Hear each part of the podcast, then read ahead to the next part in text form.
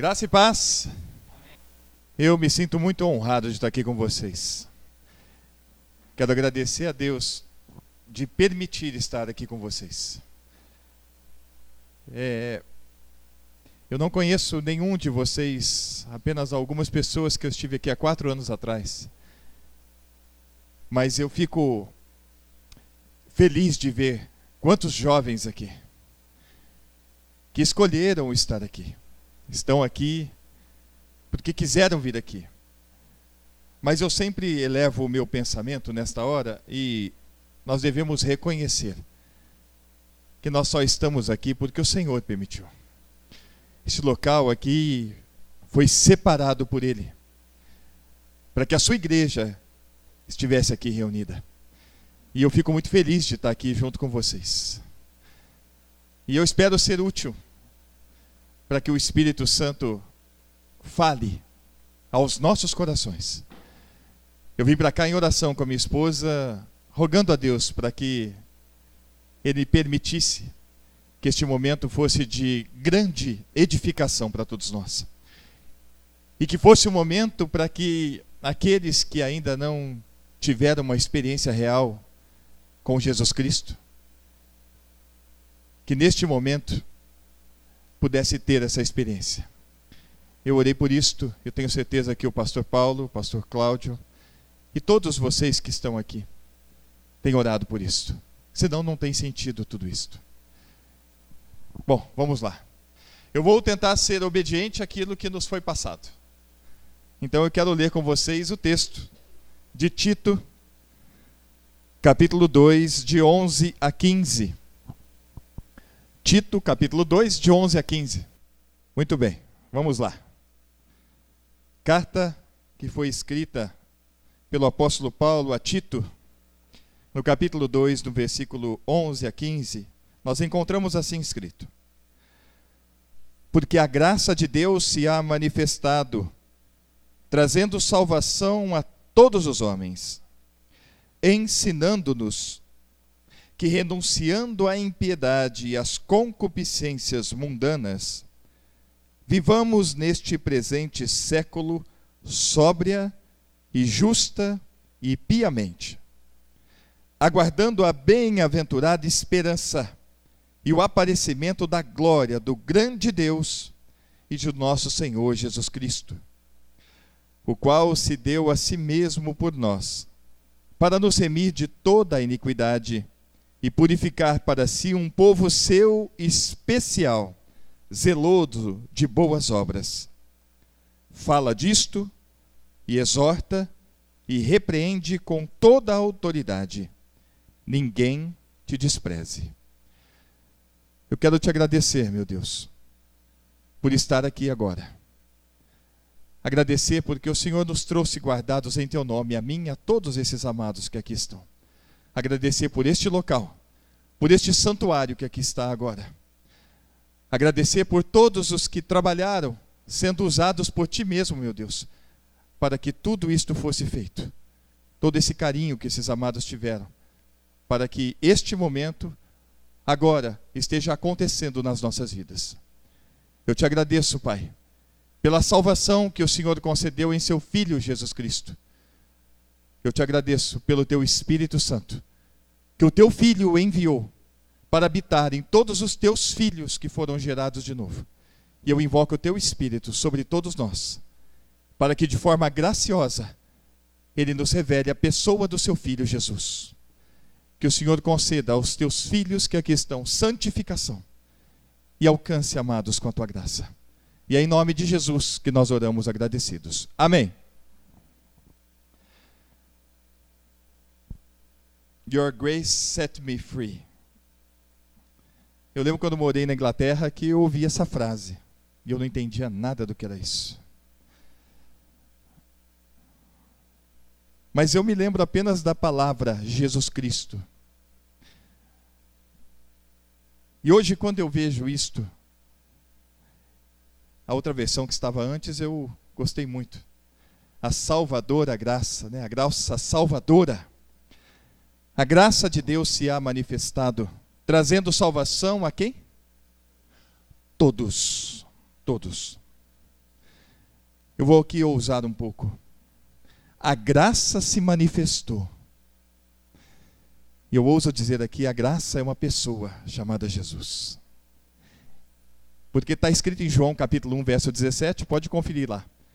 Que a lei veio por Moisés, mas a graça e a verdade veio por meio de Jesus Cristo. Ele veio cheio de graça e de verdade. Amados, o que aconteceu com a raça humana é preciso ser falado. Porque não adianta nada eu dizer aqui sobre a regeneração em Cristo sem que eu diga por quê? Por que, que eu preciso ser salvo? Eu fiz essa pergunta um dia. Por que, que eu preciso ser salvo? E é dentro das Escrituras que nós encontramos a verdade daquilo que aconteceu.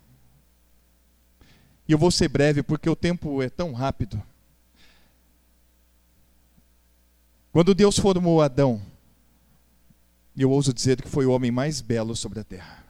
Ouso dizer isto, porque foi feito pelas mãos do Criador. Ele soprou em Adão o fôlego de vida nas suas narinas e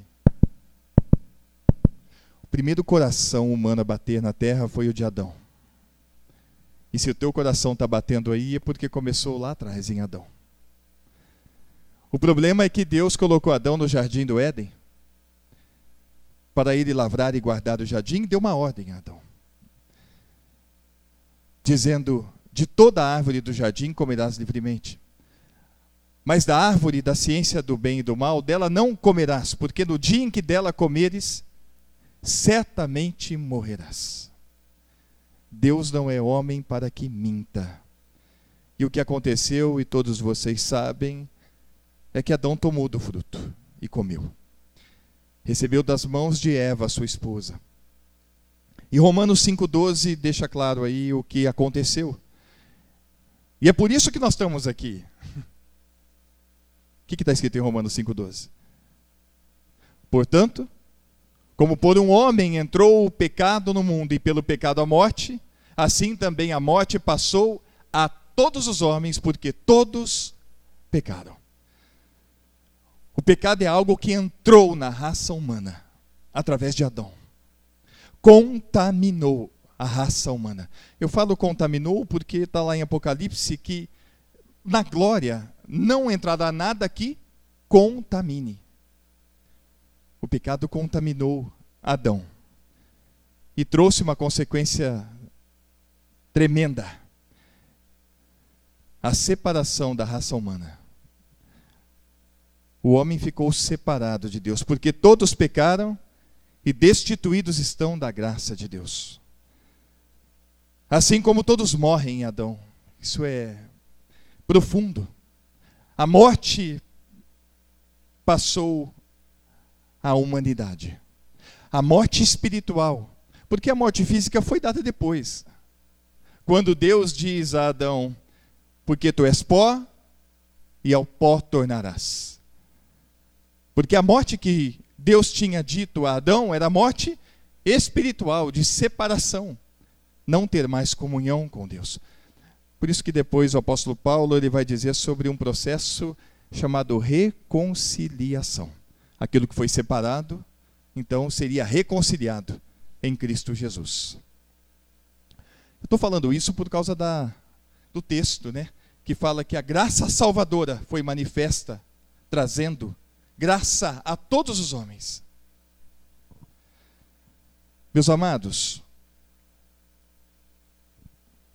o homem sobre a terra se tornou um ser aonde em seus caminhos há destruição e miséria. Essa é a realidade que nós estamos vivendo. Vamos prestar atenção no mundo que nós vivemos hoje. Como é que está o mundo que nós vivemos hoje? Como é que está o mundo que você vive? Ou pelo menos qual é a percepção que você tem do mundo que você vive? Vocês acham que nós vivemos num mundo bom, amoroso? Me ajudem, senão vou ficar meio estranho aqui. Eu digo a vocês uma coisa. Quantas chaves você tem para entrar em casa? Por quê? Está vendo no mundo que a gente vive? Eu não quero ser dramático, não, mas é, eu preciso trazer isso porque isso me faz bem. Nós somos abastados.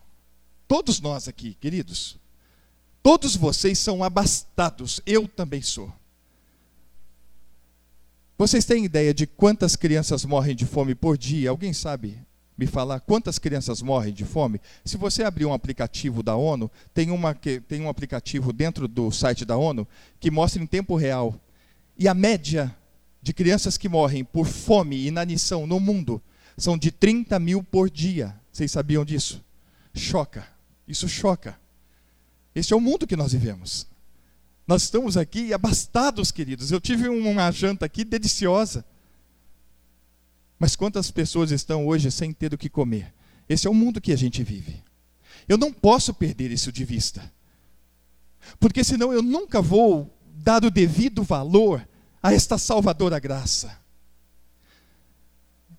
Eu tenho aprendido, meus amados, que a cada dia eu preciso me conscientizar mais sobre o valor daquilo que Deus fez por mim e por você.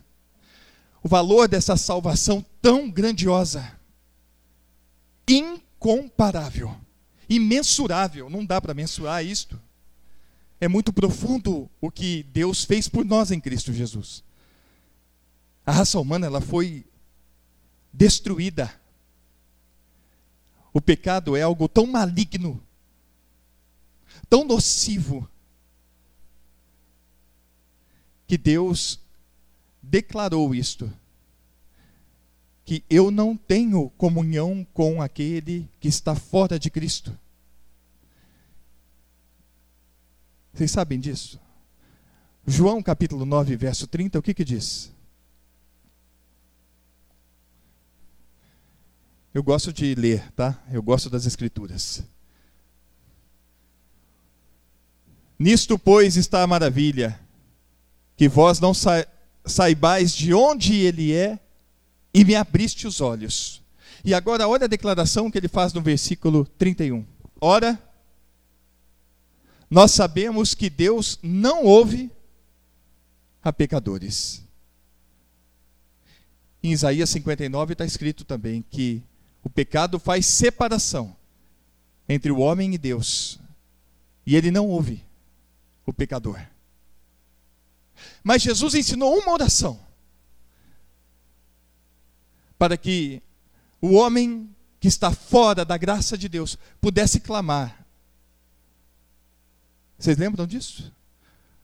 Quando Jesus ensinou a oração para que qualquer ser humano possa ser alcançado pela graça. Quando ele contou sobre dois homens que subiram ao templo a orar: um fariseu e um publicano. O fariseu orava como? De si para si mesmo, dizendo: Ó oh, Pai, graças te dou, porque eu não sou como os demais homens, nem tão pouco quanto este publicano. Eu jejuo duas vezes na semana, dou o dízimo de tudo. E Jesus continua dizendo: publicano, nem de longe levantava os olhos aos céus, mas ele batia no peito, dizendo: Ó oh Deus, tem misericórdia de mim, que sou um pecador. Quando eu leio Romanos 5, 8, vamos ver o que está escrito? Se eu estiver sendo chato com vocês de pedir para ler, vocês me falam, tá? Não, não, não quero ser chato, quero ser uma pessoa que colabore com vocês. É que eu tenho eu tenho amor pela palavra de Deus. Eu gosto, eu gosto de ouvir. Mas Deus prova o seu amor para conosco, em que Cristo morreu por nós, sendo nós ainda pecadores. Pastor Paulo, eu, é, é, essa expressão, sendo nós ainda, é que sempre me incomodou no sentido de que o pecador é algo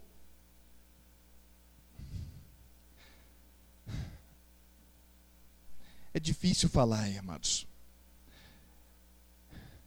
O que Deus fez por nós, nos amando como pecadores, porque o pecador, o Senhor Jesus Cristo declarou que é como um sepulcro caiado, que por fora parece belo e formoso, mas por dentro está cheio de ossos de mortos e de toda imundícia. Depois Paulo vai dizer que o que, que tem na boca do pecador? Veneno de cobra.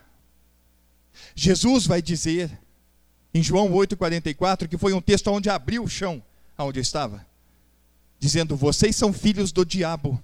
Olha o que, que é o pecador. E eu espero, eu tenho, e eu, e eu desejo sinceramente que vocês saibam disso com muita clareza. Mais uma vez, para eu poder dizer isso a vocês, para que nós possamos olhar para a graça de Deus e contemplar e louvar e adorar ao Senhor por tamanha graça que Ele teve para conosco, tamanho amor que Ele teve para conosco. Vocês são filhos do diabo.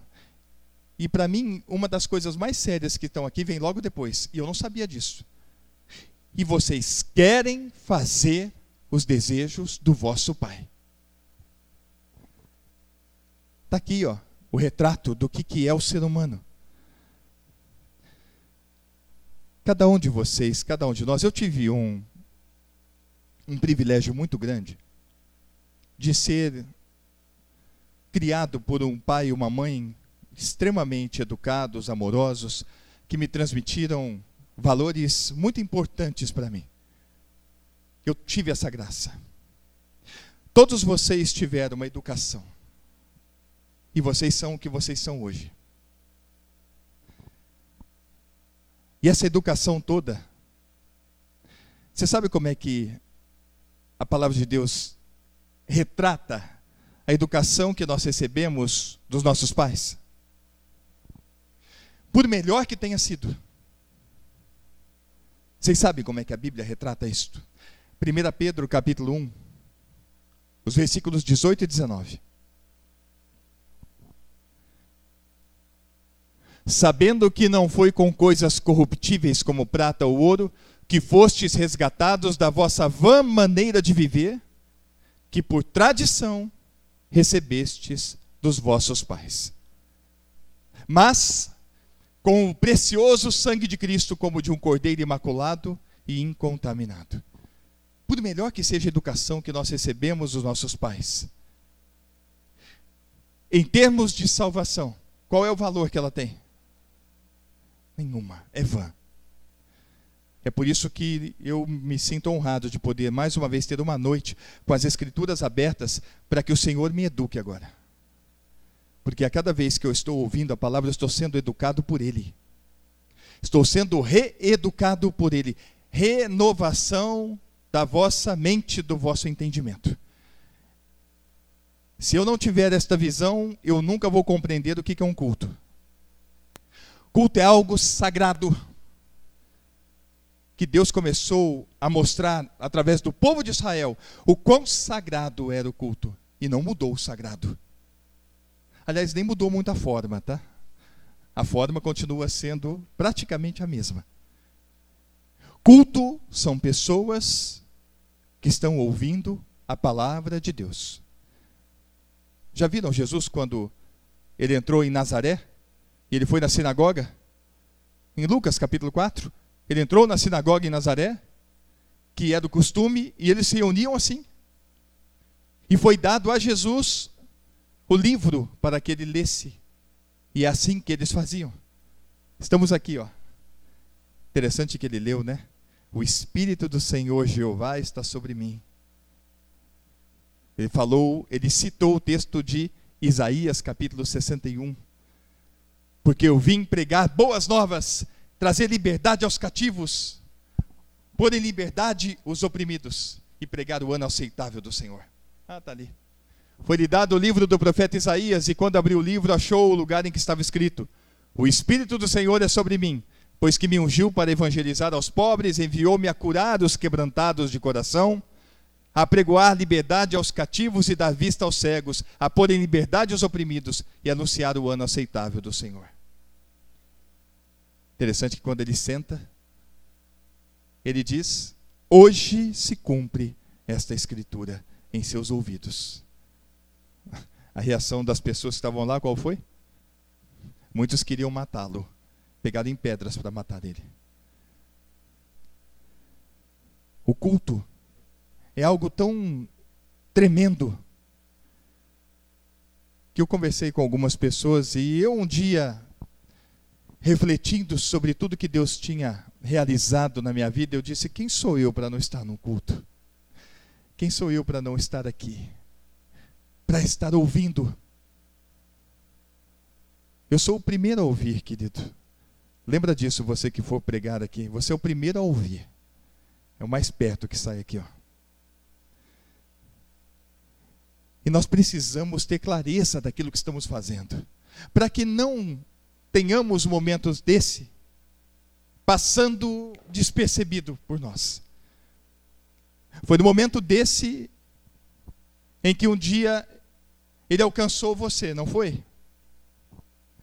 Quem aqui que foi num congresso e estava num congresso e de repente, caramba, saiu tocado, mexido.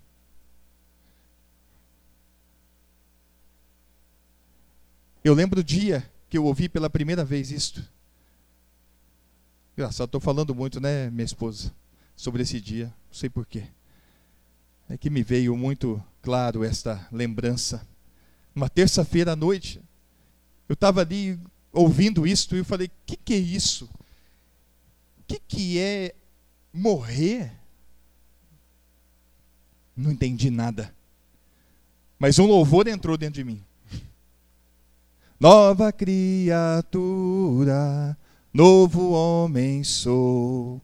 As coisas velhas já não são. Outra vez nasci. Eu entrei. Falei, mas o que, que é isso? Novo homem? Nova criatura? Eu nunca tinha ouvido nada disso. E aí eu continuei e eu nunca mais deixei de ouvir, nunca mais deixei de ouvir. Nunca mais. O momento mais gostoso do meu dia está sendo agora. Eu já tive momentos deliciosos com os meus irmãos ali de Cidrolândia hoje, mas eu não posso comparar com isso aqui. Porque as escrituras estão aqui abertas. Porque nós rogamos para que o Espírito Santo haja agora. E eu creio, em nome de Jesus, que ele está agindo. Porque a palavra de Deus não volta vazia, mas ela faz aquilo que apraz a Ele. E ela está fazendo efeito na tua vida e na minha. Porque para mim, a palavra de Deus, ela tem um poder tão grandioso, que segundo as Escrituras, o autor dos Hebreus diz que o universo é sustentado por ela. O universo. Quando Adão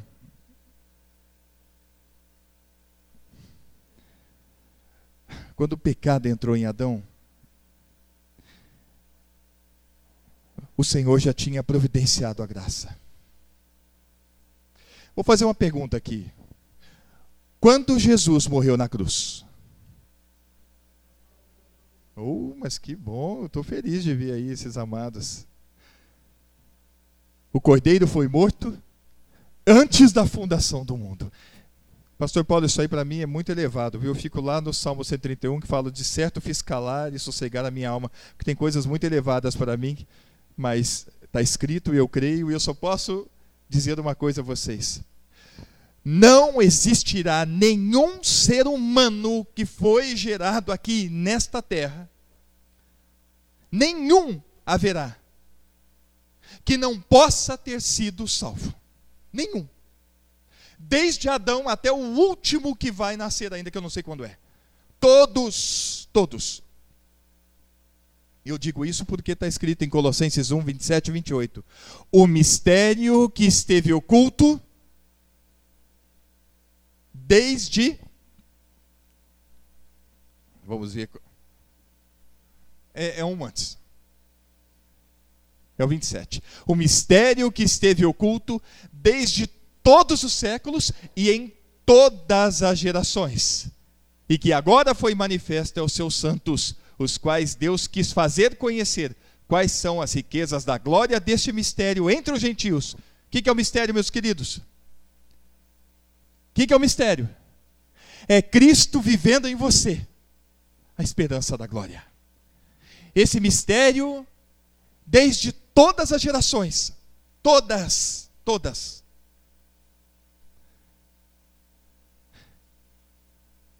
Que homens viram Cristo pregado na cruz? Alguns estão relatados aqui. Vou dizer um.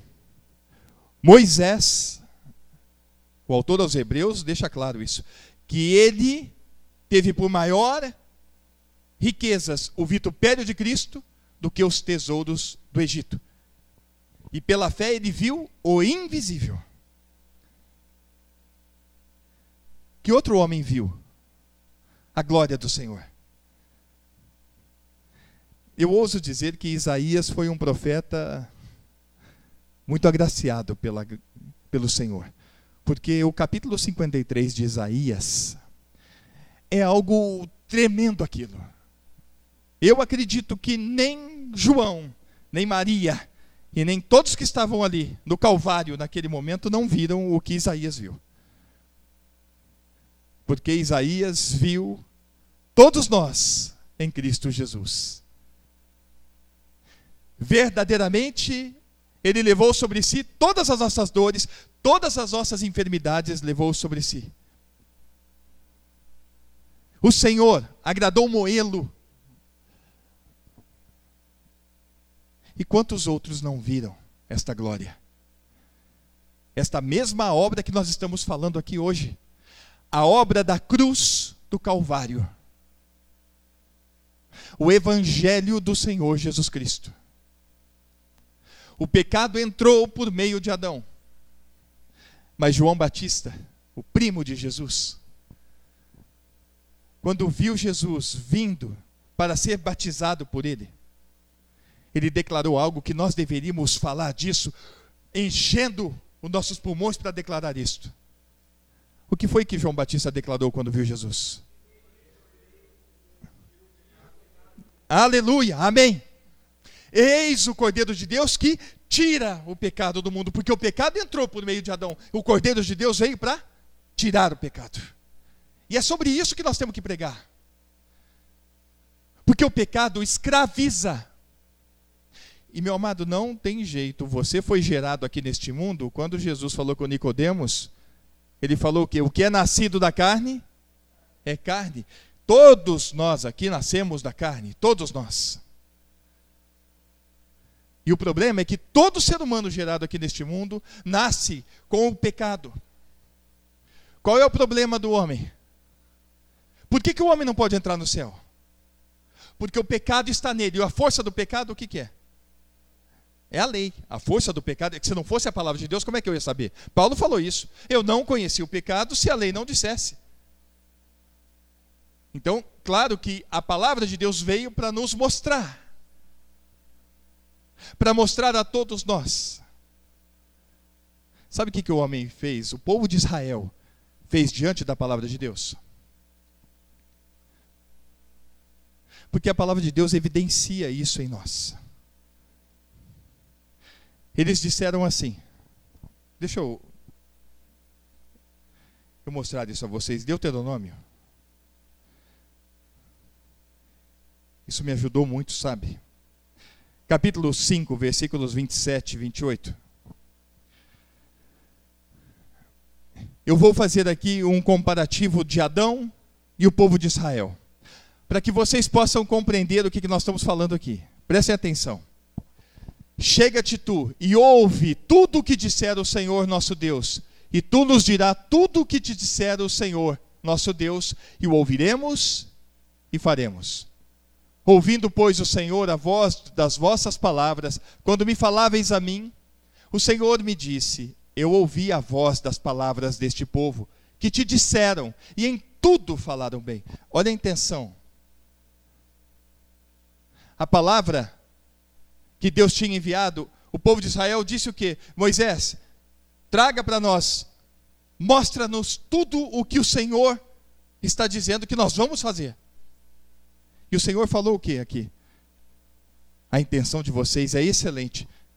Mas o que, que ele diz depois? Quem dera que eles tivessem tal coração que me temessem e guardassem todos os meus mandamentos, todos os dias. Quem dera. O que aconteceu quando Deus chegou diante de Adão no jardim do Éden dizendo: Adão, por que, que você está escondido? Você comeu da árvore que eu te disse para não comer? Qual foi a resposta de Adão? A mulher que tu me destes, ela me deu de comer e eu comi. Adão pôs a culpa em quem? Ele colocou a culpa em Deus. A mulher que você me deu, ela que me deu de comer. Eu só quero trazer uma reflexão para vocês que serve muito para mim e para todos nós. O ser humano tem uma tendência de jogar a responsabilidade para um terceiro. Qual deveria ter sido a atitude de Adão? Ó Deus, tem misericórdia de mim, eu errei. Me perdoe. Deus é grandioso em perdoar, teria sido tão diferente. Mas para que nós estivéssemos aqui hoje, está aí escrito que Adão teve uma atitude soberba. E eu peço a você, toma cuidado com isso. Porque Deus resiste ao soberbo, dá, porém, graça ao humilde. O que, que é soberbo? Me ajudem. Eu queria que vocês me ajudassem. O que, que é ser uma pessoa soberba, segundo as Escrituras? Que não assume a culpa. Como? Arrogante. Me ajudem. Como? Cheia de si. É, é, é, uma, é uma boa colocação. Porque qual é a diferença entre o soberbo e o humilde diante das Escrituras Sagradas? O soberbo é aquele que não se dispõe a abrir mão das suas convicções, dos seus valores, para poder ganhar a Cristo. Esse é o soberbo. Ele não se dispõe. Ele está tão cheio daquilo que ele aprendeu, daquilo que ele viveu, daquilo que ele ouviu, que diante das Escrituras Sagradas ele não se dispõe. O humilde quem é? O humilde é aquele que diz: Olha, eu aprendi assim, assim, assado. Mas se está escrito, então eu estou disposto. Revela isto a mim então, porque se tudo isso que eu aprendi não vale nada, se tudo isso que eu aprendi está me levando para o tormento eterno, então, Senhor, tem misericórdia de mim. Este é humilde. Humil humildade não tem nada a ver com dinheiro. Tem gente que ainda confunde isto. Achando que uma pessoa humilde é uma pessoa pobre. Não. Não. Não tem nada a ver uma coisa com outra. Humilde é aquele que está disposto a abrir mão de tudo para ganhar a Cristo. Quem fez isto? O apóstolo Paulo, circuncidado ao oitavo dia, da linhagem de Israel, da tribo de Benjamim. Hebreu de hebreus, fariseu, perseguidor da igreja. Mas diante da graça maravilhosa, ele considerou tudo isso como esterco para poder ganhar a Cristo. Isso é, ser, é ter humildade. Como Nicodemos foi humilde. Porque aquele homem, ele era alta patente, membro do tribunal superior judaico. E ele chegou diante de Jesus com humildade e perguntou a Jesus: que, que é isso? Me ensina o que, que é novo nascimento. Porque eu não sei. Humilde é aquele que fala: Eu não sei o que, que é novo nascimento.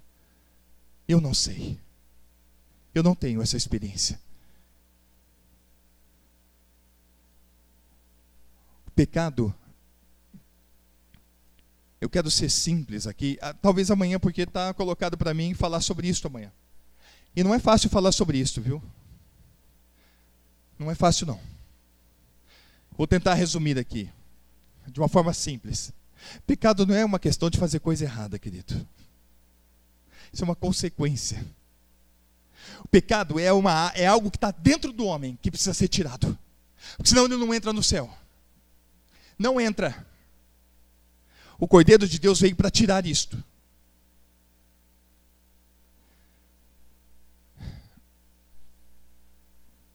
É tão nocivo o pecado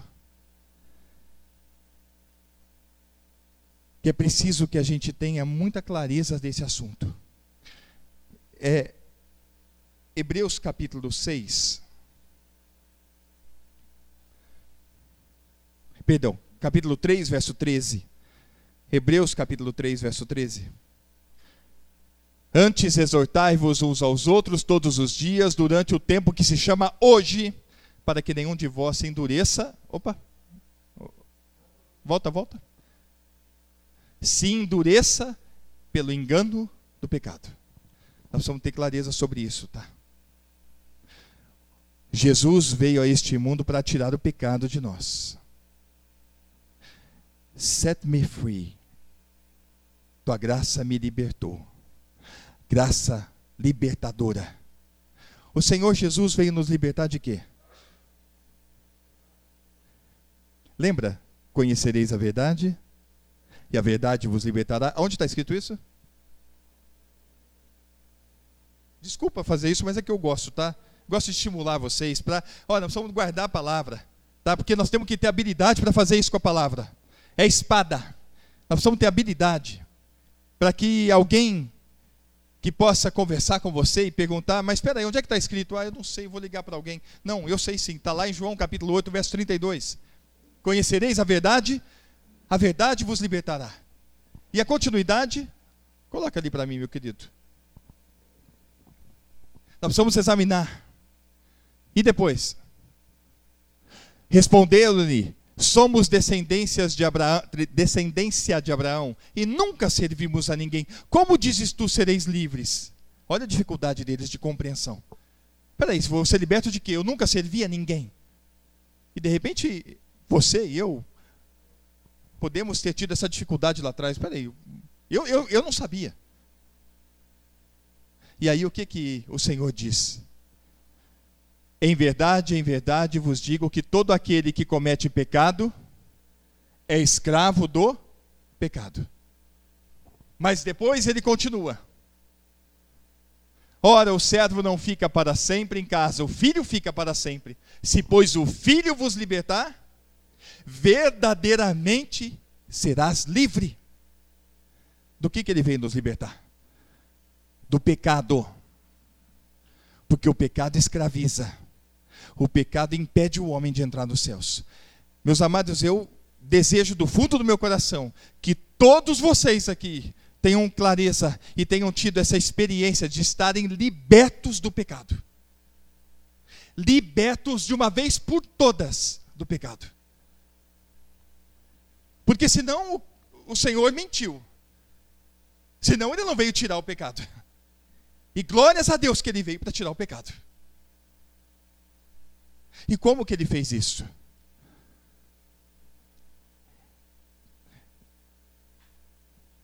João capítulo 7, versículos 37 e 38. No último dia da festa, o grande dia da festa, Jesus pôs-se em pé e clamou, dizendo: se alguém tem sede, venha a mim e beba. E depois o que, que ele diz? Quem crê em mim, de que maneira? Como diz a Escritura, rios de água viva fluirão do seu ventre. Eu queria que você prestasse atenção, como diz a Escritura. Como é que se procede o novo nascimento, como diz a Escritura? Vocês entendem a importância disso, da clareza disso na nossa vida? Estou falando de um assunto extremamente simples. E porque é tão simples, se torna às vezes tão complicado quando nós não temos a atenção necessária. O novo nascimento, segundo as Escrituras, ele se dá de que forma? Quero a ajuda de vocês, por favor. Principalmente os amados que têm estado à frente aqui. Me ajudem, porque é bom que a gente aprenda um com o outro. Como é que alguém pode nascer de novo? É isso aí, eu quero destrinchar isto. Para que vocês todos estejam claros. Eu tenho certeza que vocês conhecem isto. Mas eu só quero trazer isso à clareza de vocês. Como alguém pode nascer de novo? Segundo as Escrituras, tem um texto chave, básico, que evidencia isto.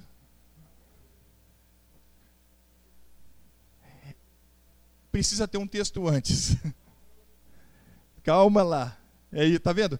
É porque eu entendo, eu, eu, eu fico feliz de vocês citarem esses textos. Mas é que é preciso ter uma clareza, meus amados. O que é que diz 2 Coríntios 5,17?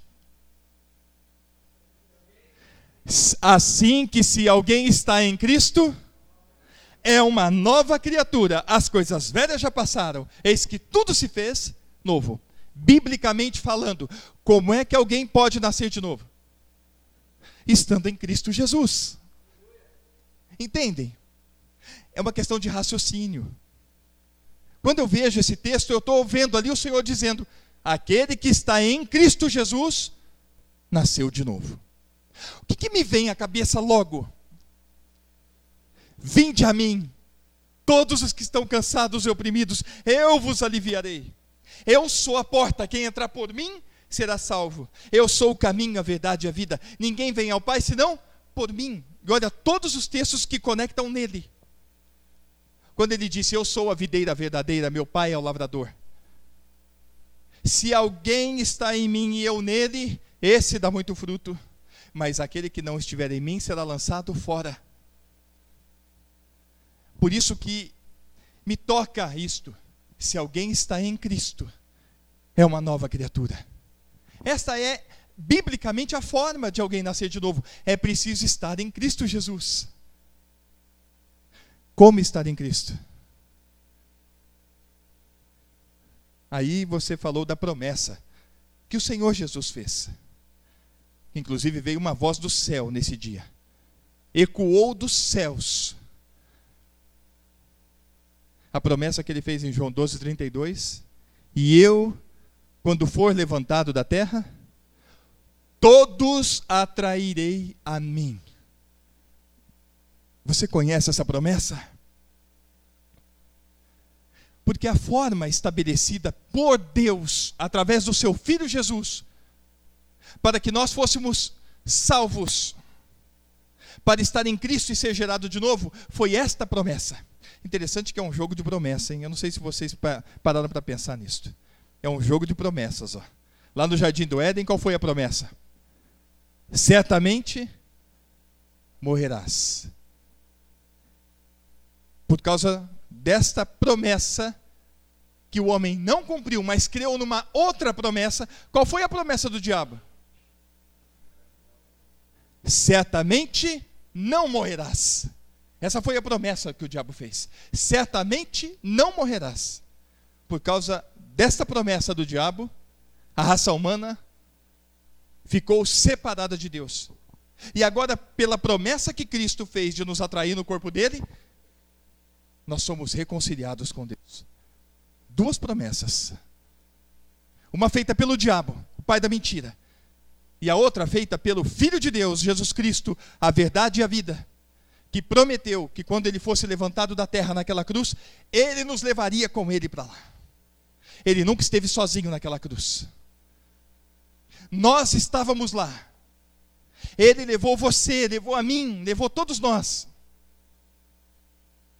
Existe alguns que pregam que Cristo levou nossos pecados. Isso é verdade? É. Mas isso resolve a tua vida? Não. Cristo não levou apenas os meus pecados. Ele levou a mim eu fui crucificado com Cristo, você foi crucificado, todos nós fomos crucificados com Cristo. O que eu desejo é que você tenha essa experiência de ter sido crucificado com Cristo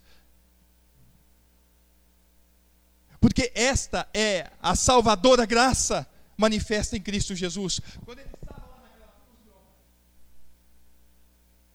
o que, mandou do corpo de Cristo? Todo o poder emanando do corpo do Senhor Jesus. O poder de desarraigar. Gálatas 1, 4. Quem tem? É, aí não vai estar a versão, a não ser que tenha outra. Eu acho que é da atualizada. Corrigida e atualizada se alguém tem aí, veja para mim Gálatas 1,4 que fala que ele nos desarraigou deste mundo mal.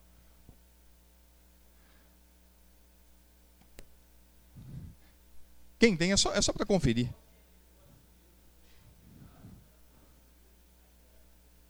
Obrigado, meu querido. Desarra... Você sabe o que é desarraigar? É arrancar com raiz e tudo. Ele nos desarraigou deste mundo mal e nós somos enxertados em Cristo Jesus. O Senhor nos chamou, nos amou e nos incluiu no corpo dele. É tão maravilhoso quando Paulo fala que Jesus foi o último Adão. Vocês entendem o que é o último Adão? Porque o primeiro homem Adão foi feito terreno. O último Adão em espírito vivificante. Vocês já pararam para pensar nisso? Por que o último Adão? Porque Cristo atraiu quem? Todos os seres humanos. Então, toda a raça humana acabou. Toda a raça humana acabou quando Cristo morreu e foi sepultado. Eu lembro do pastor Glênio, se não me falha a memória, eu não sei se foi ele, o pastor Abuchaim, não lembro de dizer que se tivesse escrito em cima da lápide ali, estava escrito aqui jaz a raça humana. Todos. A salvação foi para todos, não ficou ninguém de fora, ninguém, ninguém ficou de fora. Todos podem ser salvos, pois assim está escrito: o primeiro homem é Adão, foi feito alma vivente, o último Adão, porém, é espírito vivificante. Por que último Adão? Porque toda a raça humana foi atraída no corpo do Senhor Jesus. Todos! Está escrito. E eu vou aqui fazer apenas uma observação, tá? É, às vezes é uma questão, sei lá, teológica, não tem. O Senhor atraiu a todos nós.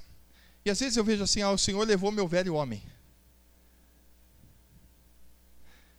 Eu queria só fazer uma ressalva aí. Quem é o velho homem? O Senhor me levou, eu era o velho homem. Eu. Eu fui atraído por Jesus, porque o problema estava aqui dentro. E está escrito em Romanos 6,6, sabendo isto, quando fala o nosso velho homem, está dizendo nós, velhas criaturas, fomos crucificados com Cristo, para quê? Para que o corpo do pecado, essa natureza que estava dentro do homem, fosse destruída. Aqui fala desfeita, né? Ah, não, aqui fala destruída. Obrigado. Porque essa é a visão mais clara. O Senhor destruiu o pecado. Destruiu as Escrituras garantem que fomos crucificados com Cristo. Onde tem outro texto que fala que fomos crucificados com Cristo? Me ajudem. Porque às vezes a gente fica só com Romanos 6,6 e esquece de ver as Escrituras confirmando a nossa crucificação com Cristo. Gálatas 2,20: Já estou crucificado com Cristo e vivo não mais eu, mas é Cristo que vive em mim. Qual outro? Mas longe esteja de mim gloriar-me, a não ser na cruz do nosso Senhor Jesus Cristo, pelo qual o mundo está crucificado para mim e eu para o mundo. As Escrituras precisam ser colocadas em evidência, para que a nossa fé esteja apoiada nas Escrituras. A minha experiência não serve para você, nem a tua serve para ninguém. Você precisa ter uma experiência direta com o Criador. É preciso ter uma experiência com Ele. Você precisa ter uma experiência real com Cristo. E eu espero que todos vocês estejam descansados nessa graça maravilhosa de saber: eu fui crucificado com Cristo. Agora vamos ver. A continuação de Romanos capítulo 6, no versículo 7, diz como? Porquanto quem morreu está justificado do pecado. Presta atenção nesse texto. Quem é que foi justificado? Quem é que foi liberto do pecado? quem morreu com Cristo. Tem uma versão que vai falar isso. Porque aquele que morreu foi liberto do pecado. Se alguém tem aí, pode mostrar. Porquanto quem morreu foi justificado do pecado. Justificado no sentido de liberto. E o versículo 7, é, perdão, e o versículo 8? Ora, se já morremos com Cristo, cremos que também com Ele viveremos. Já morreu, meu amado? Eu vou lembrar aqui, é, vocês me perdoem, a minha voz não é muito bonita não, mas eu não deixo de louvar, porque eu não quero nem saber se minha voz é bonita ou não, vou falar a verdade. Já morreu, já morreu, já morreu, meu perverso homem velho já morreu, meu Jesus o levou Lá na cruz o pregou, aleluia, já morreu, já morreu, já morreu. Meu perverso homem velho já morreu. Perverso homem velho sou eu, já morri. Qual? Vamos ler outros textos, por favor. Está ali, ó. Você já morreu com Cristo. Qual é a única forma de mudar de proprietário? Qual é a única forma de mudar aquele a qual servimos? Porque o, aquele que está fora de Cristo é filho do diabo e faz a vontade do diabo, é filho dele e serve a ele. Como é que muda de proprietário? Como é que muda de proprietário? Para deixar de ser servo do pecado e do diabo para ser servo de Cristo. É através da morte. Romanos 7,4. Assim também vós, meus irmãos, vocês morreram para a lei pelo corpo de Cristo para pertenceres a outro. Então, se não morreu com Cristo, não pertence a Cristo.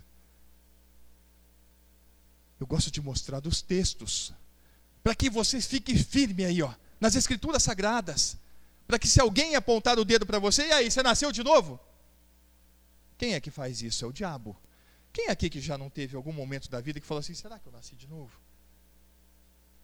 E eu espero que a próxima vez que isso vier na tua cabeça, você fala, está expulso em nome de Jesus, porque está escrito que Cristo me atraiu no corpo dele. Eu fui crucificado com ele, eu morri com ele, porque está escrito. E eu estou firme no que está escrito. Sabe o que, que me ajudou muito um dia? Quando eu comecei a ouvir isto, eu dormia no fundo de uma casa. E eu acordei de madrugada e olhei a Bíblia. Foram as primeiras vezes que eu peguei a Bíblia na mão. Mas eu olhei meu, e, e, e me veio coisa de segundo. Eu falei, mas que coisa maravilhosa, porque eu vou acordar todo dia e as Escrituras não vão mudar.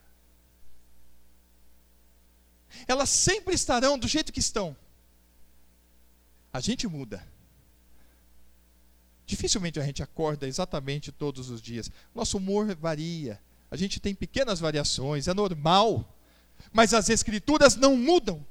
E eu olhei e falei: é por isso que eu posso crer. Porque Deus não muda. Porque o evangelho foi estabelecido e ele jamais mudará. E você pode crer e descansar nesta obra. Você pode ter a certeza de que todos os que estão em Cristo Jesus aqui foram gerados de novo da mesma maneira pela revelação do Espírito Santo. Quando Deus abriu teus olhos, abriu teus ouvidos. Como disse Davi, meus ouvidos o Senhor abriu, abriu os meus olhos. Quando eu me vi, foi ali que me vi, sim, pregado na cruz, para um novo homem ressuscitar. Conhece esse louvor, né? Sim, eu amo a mensagem da cruz, até morrer eu a vou proclamar. Eu gosto desses louvores antigos, mexe comigo. Eu foi ali que eu me vi pregado naquela cruz. E eu espero que você veja, meu amado, e que você ame ao Senhor Jesus. Eu estava conversando com aquele querido ali. Meu desejo é que você saia daqui com o teu amor por Cristo muito maior do que você chegou. Eu espero que a cada dia o teu amor por Cristo e pela obra que Ele realizou por você, por mim, por todos nós, cresça em você. Para que isso te toque tanto, para que aonde você estiver, você transborde isso de uma maneira que você não controla. Que você chega perto de alguém e fala: Você sabia disso? Eu não sabia. Poxa, você é uma amiga que eu tenho há tanto tempo. E você sabe que eu nunca falei disso para você? Todos nós temos aqui. Quantas pessoas que você conhece que você nunca falou disso? E eu não quero aqui colocar peso em ninguém, por favor, longe de mim. Não quero sair daqui, ó, oh, vamos convidar todo mundo. Não, não, não. Eu quero que você saia daqui amando a Deus, louvando Ele, agradecendo a Ele, por você ter morrido com Cristo naquela cruz. É isso que eu desejo.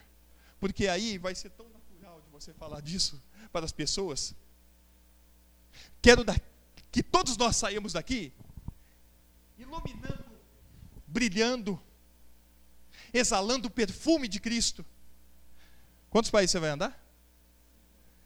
Então que esse perfume percorra todo mundo. Que essa luz brilhe em todo mundo. Que a palavra temperada saia da tua boca em nome de Jesus, querido. Aonde quer que você vá, aonde quer que vocês estejam. Eu só estou aqui porque eu amo a Cristo. Porque eu tenho aprendido a amar a Deus. Sabe o que eu desejo para o meu filho, que vai fazer 10 anos? Que ele ame tanto a Deus quanto eu amo. É uma coisa que eu desejo do fundo do meu coração. Que meu filho ame tanto esta obra. Que ele fale disso com fervor. Que ele olhe para as pessoas e diga: Cara, não perca isto Decida hoje. Escolha hoje. Eu passei uma experiência sexta-feira passada, exatamente sexta-feira passada, uma hora dessa eu ainda estava lá na polícia rodoviária, perto de Cravinhos, fazendo o BO do acidente que teve com meu sobrinho e meu cunhado. Meu sobrinho tem 16 anos. A minha irmã deu para que eu cuidasse esse ano. Eu pedi para ela, deixa ele vir morar comigo porque nós abrimos um escritório de fotografias e de filmes e esse menino tem um dom maravilhoso. Aprendeu com meu cunhado, o irmão dela. E esses meninos são especiais mesmo. Eles têm um dom para fotografia e para filmes. E eles foram fazer uma filmagem na sexta-feira passada. E voltando em Ribeirão Preto tem um anel viário onde tem um trânsito chato às 5 da tarde.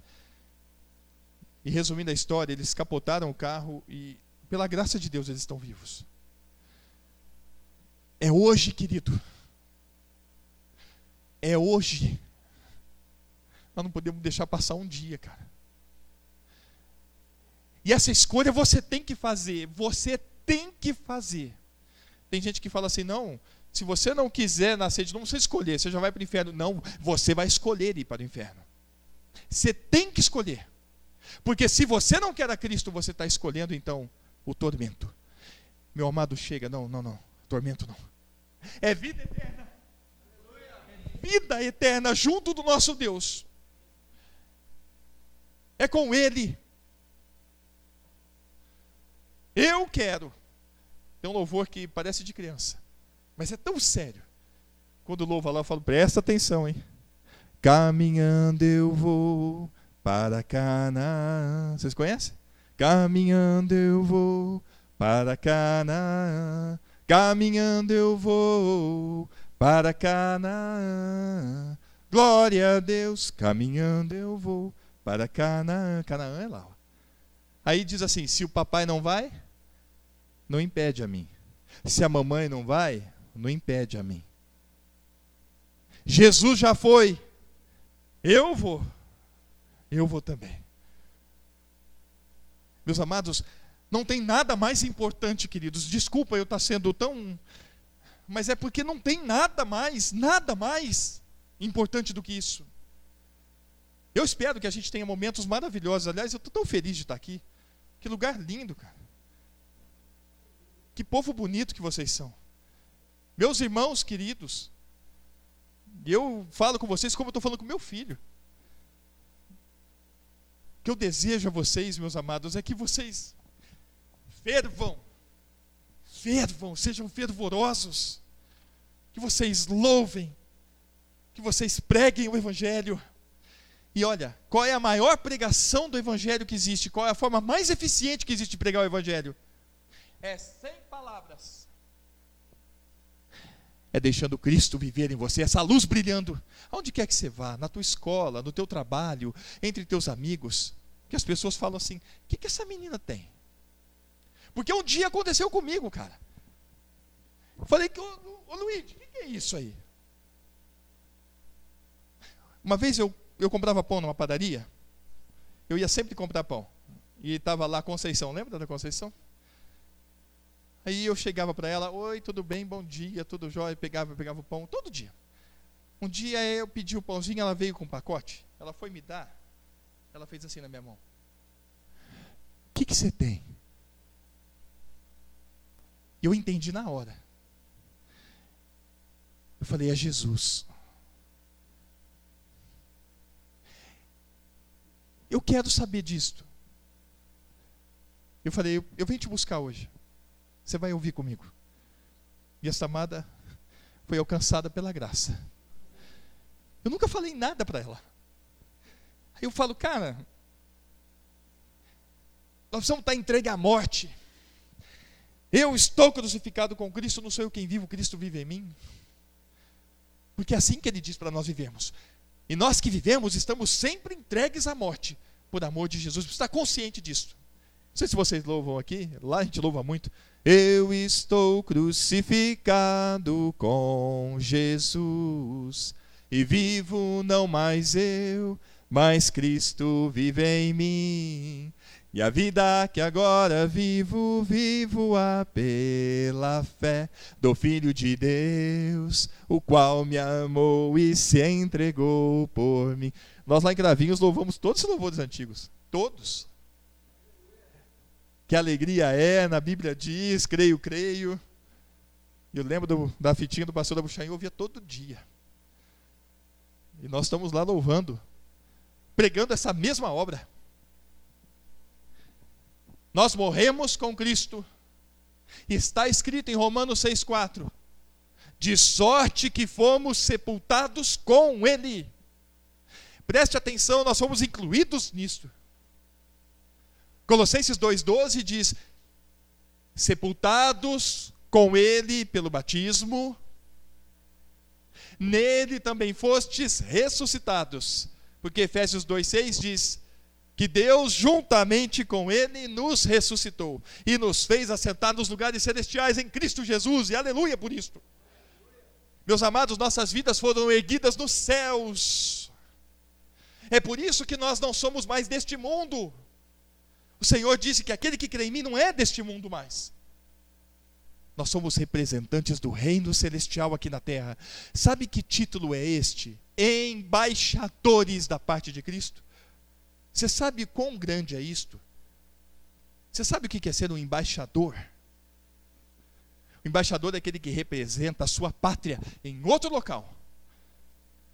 Você é daqui, eu lembro de Jesus diante de Pilatos, né? Meu reino não é deste mundo. Mas eu gosto de louvar isso também, porque é tão bonito, né? Perante Pilatos, Jesus foi levado como um malfeitor. E no julgamento, Pilatos, chegando a Jesus, perguntou: És rei dos judeus? Respondeu: Na verdade, eu sou. Meu reino é eterno, não é deste mundo, meu Pai me enviou. Conhece esse louvor? Foi feito assim a cruz do meu Salvador, madeiro lavrado com pregos pregados, com madeiro lavrado com pregos cravados, pesada ficou. É lindo esse louvor, madeiro o madeiro. Nós devemos trazer isso todos os dias da nossa vida, meu amado. Se alguém quer vir após mim, negue-se a si mesmo, tome dia a dia a sua cruz e siga-me. Como é que eu nego a mim mesmo? Como que eu nego a mim mesmo? Trazendo sempre por toda parte o morrer de Jesus em mim. Por que, que nós celebramos a ceia? De forma simples. Por que celebramos a ceia? Qual é o motivo da celebração da ceia? trazer a, a memória para não esquecer, porque nós somos cabeça fraca. Não diga que não é, hein? Não diga que não é, não vai ser soberbo, não. Que o povo de Israel, de uma geração para outra, esqueceu de tudo que eles tinham passado. Eles passaram no meio do mar aberto esqueceram de uma geração para outra. Já viram isso escrito? Eu preciso mostrar. De uma geração para outra, Paulo, eles esqueceram. Como é que. Vou, vamos lá. Você esqueceria se você estava lá e abrisse você passasse no meio dele a seco, sem esquecer disso na tua vida? Cuidado com o que você vai falar. Porque eles esqueceram. E não foram, e não foram poucos, hein? Quantos saíram? Quantos saíram do Egito? De 2 a 3 milhões é o cálculo, mínimo de 2 milhões. Começaram com quantos? Quem conhece um pouquinho das Escrituras? Quantos vieram de Jerusalém no tempo da fome? Quando José falou: Vem, pai. 70 almas desceram de Jerusalém. 430 anos depois eram mais de 2 milhões. Quando saíram do Egito. E lá foi pregado o Evangelho. Toma o cordeiro. Cada família pega o sangue, passa em cima da, da porta que quando o anjo da morte vier, Páscoa, passar por cima. E eles fizeram isso até quando Jesus veio e disse: Estive ansioso esperando vocês para celebrar essa Páscoa. Porque agora vocês não farão mais assim. Aqui está o sangue da nova aliança. Agora é esta. Porque lá eles celebravam o livramento da escravidão física. E agora nós celebramos o livramento da escravidão espiritual que ele nos libertou. Pelo sangue de Cristo. Você já foi lavado no sangue de Cristo? Porque é isso que ele fez em nós. Como que alguém pode ter sido lavado? Só se você estava lá. Por isso que ceia, quem que participa da ceia? Quem teve parte nisto? Eu participei disto. Eu estava lá, eu participei da morte de Cristo e da ressurreição com Ele. Por isso que eu tomo com entendimento. Agora eu sei o que eu estou fazendo. Como eu, quando eu como o corpo de Cristo, o pão, eu sei o que eu estou fazendo. Quando eu tomo o sangue de Cristo, eu sei o que isso representa, porque eu fui lavado no sangue dele. Quer ver um texto maravilhoso? É, só que não é a, a João Ferreira de Almeida corrigida revista e corrigida, é atualizada. Apocalipse 22, versículo 14. Presta atenção nesse texto. Vou mostrar para vocês, entre tantas bem-aventuranças, quem são felizes? Bem-aventurados aqueles que lavam as suas vestiduras no sangue do Cordeiro. Só para fazer um parênteses aqui, eu gosto de estimular vocês a pensar. O que, que são as vestiduras, vocês sabem? Precisa tomar cuidado porque precisa ter entendimento. Eu estou lembrando daqui de quando o eunuco passou voltando de Jerusalém e Deus enviou Filipe para encostar naquele carro. E ele disse: Você entende o que você está lendo? E aquele homem teve humildade de falar assim: Como é que eu vou entender? Ninguém me explica. Ele falou: Entra aqui e me explica. O que, que são as vestiduras? É o teu corpo, querido. Lembra de Jesus falando: Não é o corpo mais do que as vestes? é o teu corpo. Bem-aventurado aquele que teve o corpo lavado no sangue de Cristo, para que lhes assista. Olha que lindo isto. Isso aqui é um termo jurídico até, eu gosto disso. Para que lhes assista o direito à árvore da vida e entrem na cidade pelas portas. Aquele que foi lavado no sangue de Cristo tem direito à árvore da vida. Onde está a árvore da vida? Segundo as Escrituras, está lá no meio do jardim, lá no meio da praça dessa cidade gloriosa chamada Nova Jerusalém. A esposa. Uma cidade. Tem um louvor que eu acho tão maravilhoso, não sei se vocês louvam isso. Vou andar em ruas de ouro. Já ouviram isso? É lindo. E é isso que está escrito. Você já parou para pensar nisso? O que, que é isso? Meus amados, Apocalipse 1,5 fala que Cristo nos lavou no sangue dele. Ele nos lavou no sangue dele. E eu espero que você tenha essa experiência gloriosa na tua vida. Olha lá. e da parte de Jesus Cristo, a fiel testemunha, o primogênito dos mortos e o soberano dos reis da terra, aquele que nos amou e em seu sangue, tem uma versão que fala, em seu sangue nos lavou dos nossos pecados. Fala, nos libertou dos nossos pecados. A outra versão fala que ele nos lavou do pecado. Aqui fala, nos libertou. Amém por isto. Já foi liberto? Já foi salvo? Você é santo? Cuidado com essa palavra, tá? O diabo quer ensinar todo mundo, ai, não tem ninguém santinho, não. Isso é coisa do diabo falando no ouvido das pessoas, tá? Você está em Cristo, então você é santo. O problema é que colocaram tanto na nossa cabeça que santo é aquele que é perfeito. Santo é aquele que faz milagre. Santo é. Meu amado, você sabe o que significa a palavra santo? Oh, amado, tão simples. Então, aquele que foi separado por Deus em Cristo Jesus, que não é mais deste mundo, é santo. E nós devemos viver de maneira santa, separada do mundo. Eu quero conversar com vocês amanhã, depois e ao longo dos dias aqui. Porque agora, meu amado, com isso tudo que Deus fez por nós em Cristo, com essa maravilhosa graça, superabundante graça. Aliás, o que é graça? O dicionário vai falar o quê? Que graça é favor imerecido. Mas você sabe no original? Na palavra original no grego, Haná. Sabe o que significa Haná? Deus se inclinando. Isso é graça. E no Salmo 40, verso 1, esperei com paciência no Senhor. Ele, em, ou, ele Esperei com paciência no Senhor. Ele se inclinou para mim e ouviu o meu clamor. Isto é graça. Graça é Deus ouvindo o clamor daquele que está sedento por salvação. Meu amado, se você não nasceu de novo ainda, eu te encorajo aqui, em nome de Jesus, peça a Ele, de todo o teu coração, peça a Ele, porque Ele está Ele está aqui agora. Assim, ó. Ele não invade a vida de ninguém. Mas ele está batendo na porta e dizendo: Vinde a mim.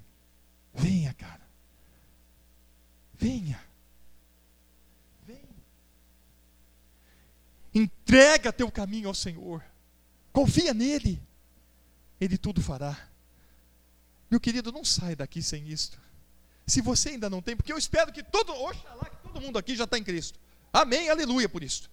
Mas se você ainda não tem essa experiência, se você não morreu, se você não pode dizer assim, cara, eu morri, eu tenho certeza disso, por quê? Porque está escrito. Não é pelas evidências da minha vida, não. Não gosto muito disso. Eu gosto de convicção. Culto é racional. Eu tenho convicção das escrituras na minha vida. Convicção. Aliás, está escrito que nós devemos estar certíssimo disso. Eu nunca vi, Deus é muito redundante. Você citou um texto que me chama muito a atenção nas Escrituras, que é Efésios 3,20. Ora, aquele que é poderoso para fazer tudo muito mais abundantemente além daquilo que pedimos ou pensamos, segundo o poder que nós opera.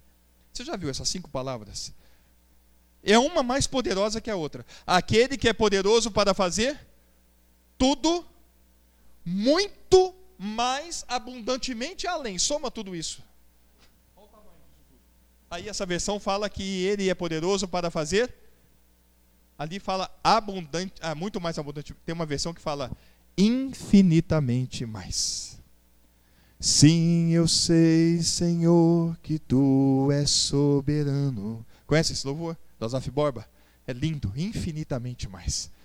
Aliás, ele conta isso depois de uma experiência tremenda que ele teve na vida dele. A mulher dele perdeu três crianças hum, em aborto. E ele estava tocando um dia piano e a mulher ficou grávida e ele teve uma filha. E ele estava lá louvando, dizendo isso: O Senhor é poderoso para fazer infinitamente mais.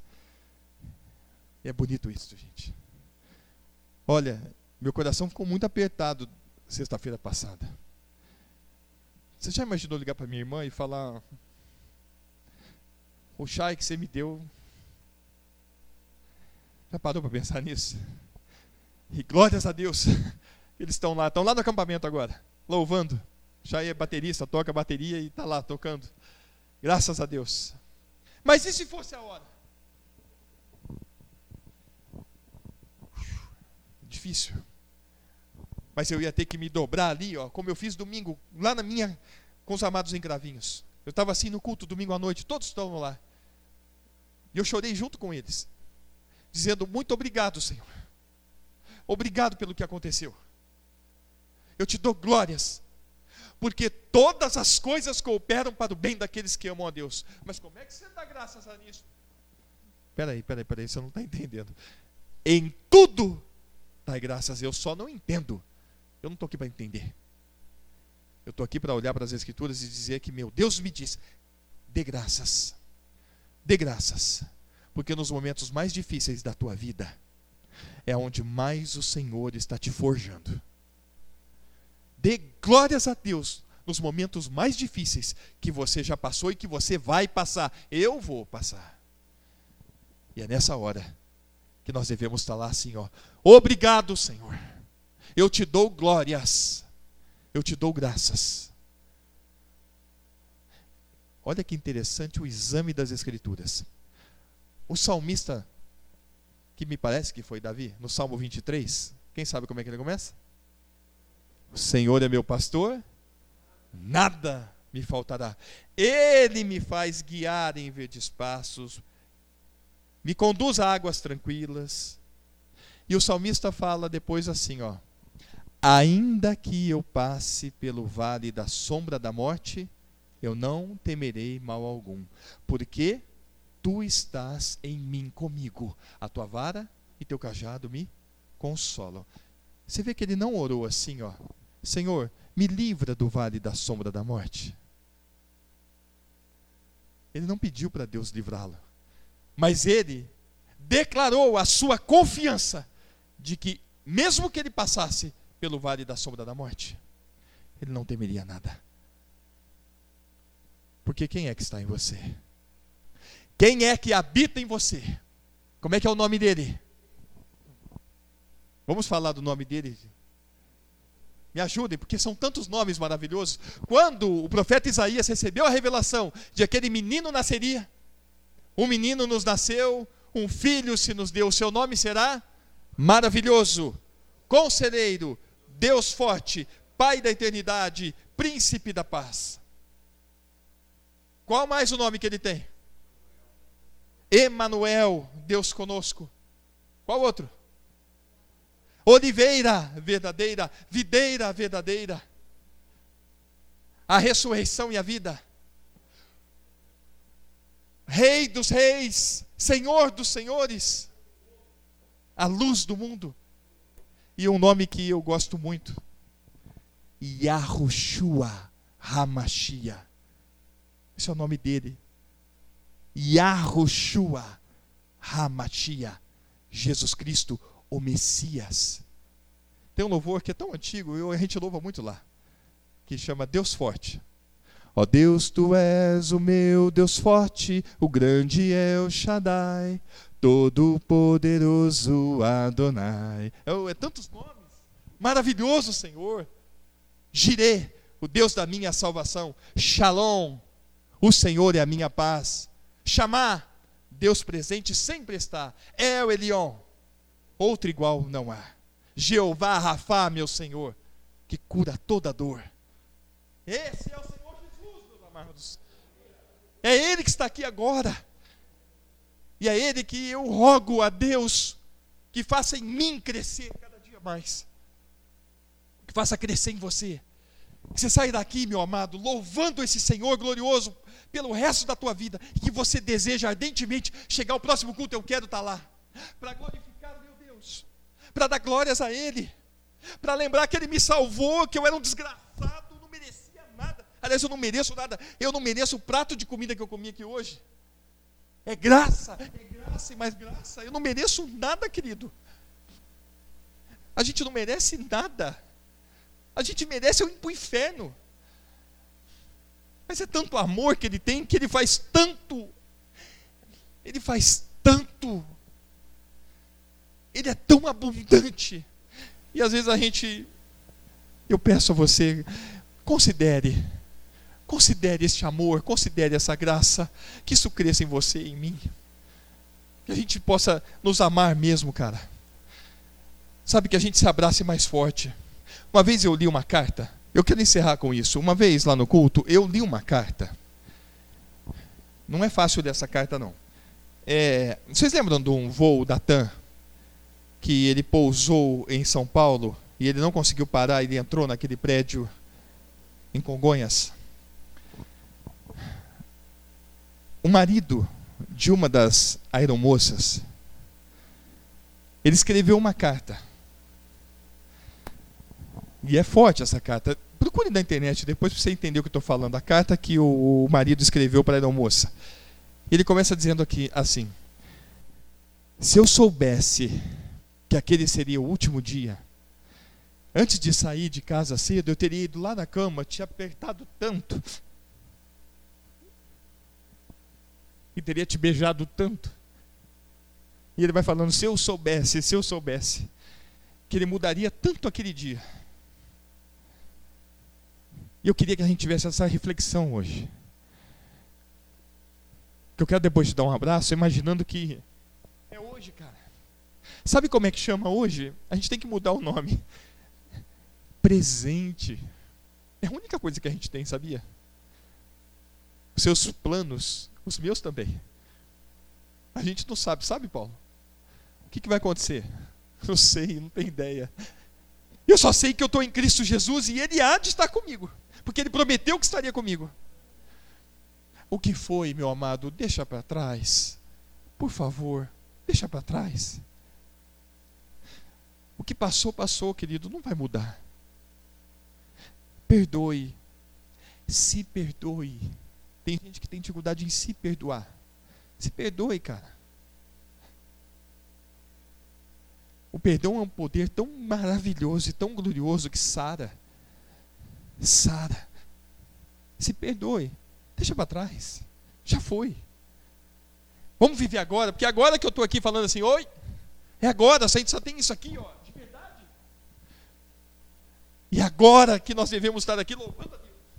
É agora que a gente tem que dar um abraço em cada um, dizendo, pô, cara, eu quero te abraçar como eu nunca te abracei. Porque eu aprendi que amor não é um sentimento. Amor é uma pessoa. Amor é Cristo. E a gente tem que aprender a amar. Amar é comportamento. Amar não é dizer que ama. Chega disso, chega de palavrinhas. Amar é abraçar. Amar é se preocupar. Amar é abraçar o irmão e falar: Como é que você está, cara? Você está precisando de alguma coisa? Nós precisamos aprender a nos amar, gente. Verdadeiramente. Eu espero que todos nós aprendamos a amar, a querer bem um ao outro, a querer ver a igreja crescer, parar de ficar julgando. Ah, porque fulano falou, para com isso. Nós não temos capacidade para fazer nada, mas nós somos capacitados para amar. Então vamos nos amar. O Senhor derramou esse amor no nosso coração para quê? Para que a gente ame. Ele derramou essa graça em mim para quê? Para que eu tenha graça, para que eu olhe com graça para as pessoas. Chega de julgamento. Esse caminho é tão feio, cara. Tão triste. Faz tão mal a gente. Mas vamos olhar todo mundo para o mesmo objetivo. Olhar para o Senhor da glória. Juntos, de mãos dadas, cara. Para que a gente possa louvar um dia, quem sabe, não sei se aqui vocês louvam, né? Recebi um novo coração do Pai, coração regenerado, Coração transformado, coração que é inspirado por Jesus. E olha, é sincero isso. Eu preciso de ti. Precioso é para mim, você, cara. Você é precioso para mim. Eu vou levar vocês no meu coração. E vou lembrar e orar por vocês. Para ver uma geração que brilha. Uma geração que louva uma geração que ama a Deus, que ama esta obra e que prega e exalta essa obra da nossa morte com Cristo. É isso que eu desejo, cara. ver varões aqui. Eu vou falar disso amanhã com vocês, tá? O que é ser um homem, de acordo com a Bíblia? Quem aqui já é casado? Levanta a mão. Olha, tem alguns. O resto não é casado ainda. Então nós temos muitos homens e mulheres aqui que provavelmente vão passar por essa experiência. Você está pronto? Você sabe, segundo as Escrituras, como é que a gente pode estar pronto para esse momento? Eu convido a você amanhã para a gente meditar junto. Eu tenho certeza que nós vamos ser muito edificados para isso. Um casal como esse aqui está pronto para ser unido em matrimônio. Ah, já foi. Desculpa. Ah, quanto tempo? Quatro meses? Puxa, que legal. Vou adiantar um pouquinho. Você sustenta essa menina? Amém. Tá? Você quer casar? Então trata logo de trabalhar e. Não pode errar nisso, hein? Pode errar nisso, não. Casar sem poder sustentar uma mulher? Isso não é bíblico, não. Ah, não, vamos juntar os trapinhos. Não, não vem com juntar trapinho, não. O homem tem que estar preparado. Tá? Vou lembrar só de um homem que chegou. Um homem, um dos pais. Ele chegou na casa de Labão. Esperou sete anos para casar com Raquel. Quando chegou o dia do casamento, apareceu quem? Lia. Que isso, Labão? Aqui a regra é essa: você casa com a primogênita. Você quer a Raquel? Mais sete anos. Por que, você acha que Labão fez isso? Porque, meu amado, Jacó era um homem que a graça de Deus sabe sobre a vida dele. Jacó, ele era um homem. A hora que Jacó falou assim: Labão, Agora, eu esperei mais sete e fiquei aqui com você. Agora eu vou embora. De jeito nenhum. Me fala qual que é o salário que você quer que eu te pago.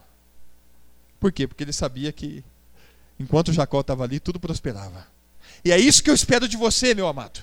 Que você seja uma bênção. Para que você receba a tua esposa das mãos do pai dela que cuidou, preparou, educou. E ele chega no dia do casamento e fala: Agora você é que cuida. Eu cuidei até aqui. Vou perguntar para as mocinhas agora: que mulher que não quer isso? Hã? Que mulher que não quer esse, ter esse tratamento? Sabe o que é submissão? Vou deixar para amanhã. Que aí amanhã nós vamos começar daqui. Submissão. Lembra disto. O que é submissão, mulheres? É uma coisa mais linda, a submissão vinda do Senhor. Amém? Desculpa se eu passei um pouco do tempo, mas é difícil parar, tá? Eu quero que vocês tenham esse fervor do coração.